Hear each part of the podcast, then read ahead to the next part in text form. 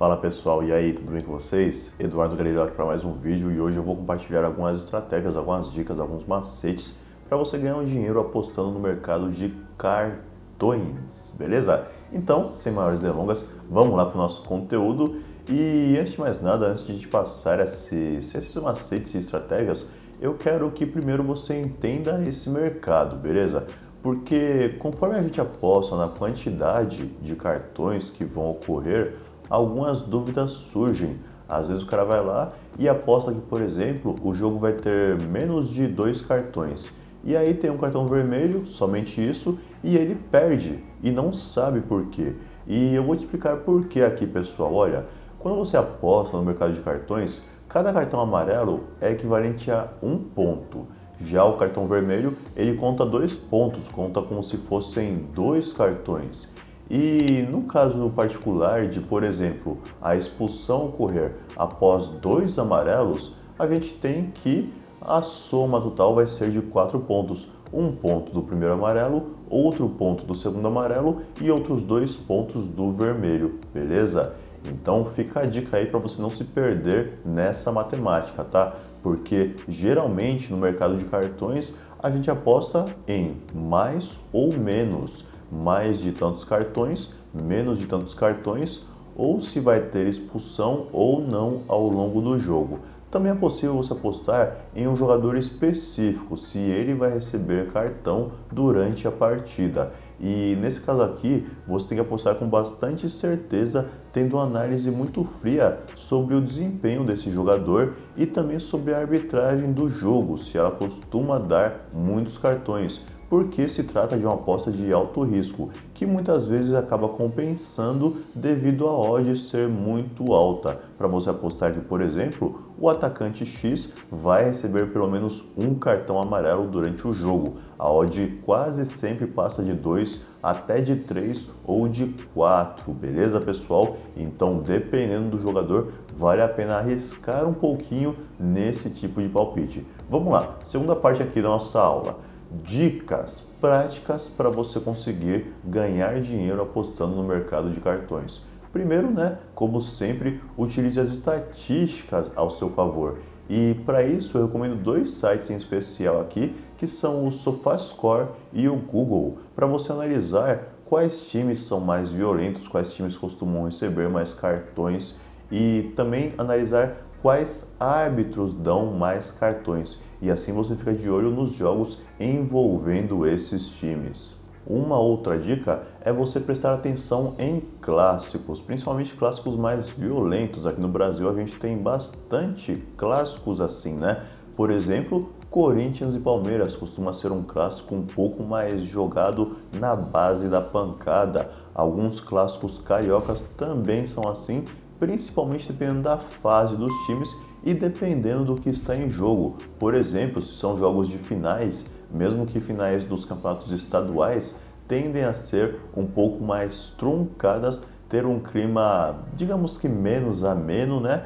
E a ocorrência de cartão ser maior. Se o jogo começar muito violento, você pode até fazer isso. Espera o jogo começar. Se ele começar muito violento, você entra no mercado de cartões porque o árbitro mais cedo ou mais tarde vai ter que começar a tirar o cartão do bolso para tentar controlar a partida, beleza? Uma outra dica é você tomar cuidado com o mercado de cartão vermelho, que costuma ter odds muito altas, só que o cartão vermelho é um pouco mais imprevisível, um pouco mais raro de acontecer, então geralmente não é recomendado você entrar no mercado de vai acontecer um cartão vermelho ou mais ou até mesmo de não vai acontecer, porque às vezes o jogo está tranquilo, mas um lance isolado ali, em algum momento, algum jogador se precipita em alguma jogada e acaba tomando um vermelho. Então existe um alto risco nesse mercado e por isso eu não recomendo que você opere nele.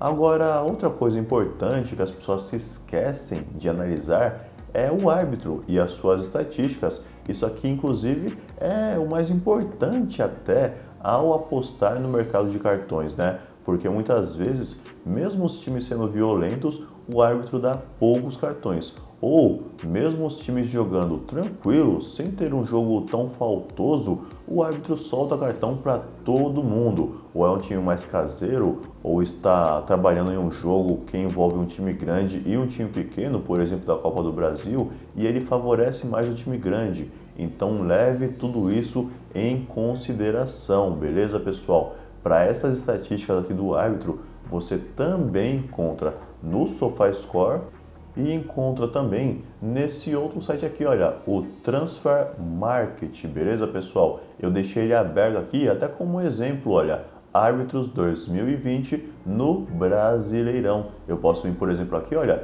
escolher o ano, olha, 2020, 2019, põe aqui em mostrar e ele vai mostrar estatísticas detalhadas de cada árbitro. Olha, por exemplo, aqui, olha, o Tosc Marques, ele apitou em 18 partidas, distribuiu 83 cartões, então você vê que é um número muito alto, sendo que foi um único vermelho após dois amarelos e nenhum vermelho direto.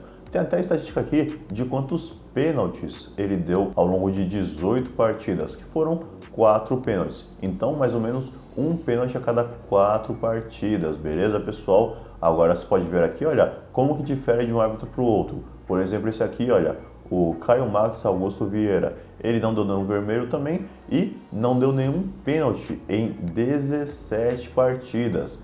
E aqui, olha, até pegando essa mesmo, esse mesmo dado aqui, teve árbitro, olha, que nem esse aqui, olha, o Rafael Klaus. 17 partidas, 54 cartões. Agora esse aqui, olha, 16 partidas, um a menos e 95 cartões, quase o dobro sendo que quatro aqui ó, é vermelho direto e um vermelho após dois amarelos. Então você vê que tem árbitro que não economiza no cartão mesmo, beleza? Utilize isso ao seu favor e como sempre, olha, o que eu recomendo, utilize as estatísticas mais recentes, né? Porque alguns árbitros vão, conforme amadurecem, conforme passam os anos, vão mudando um pouco sua arbitragem, às vezes vão ficando mais rígidos ou menos rígidos. Então utilize aqui, até porque de uma temporada para outra algumas normas mudam, né? Algumas regras de arbitragem mudam. Então procure estatísticas mais recentes que vão influenciar melhor para você saber se o árbitro dá muito cartão ou não. Beleza, pessoal? Vamos lá voltar para nossa apresentação.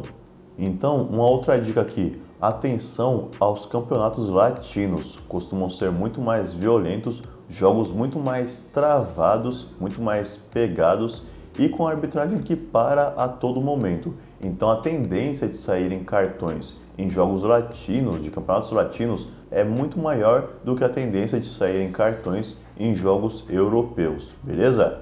E por fim aqui, analise em específico jogadores que tomam muitos cartões, porque como eu te falei, também existe um mercado de você apostar que o jogador X ou Y vai receber algum cartão, pelo menos amarelo, ao longo da partida.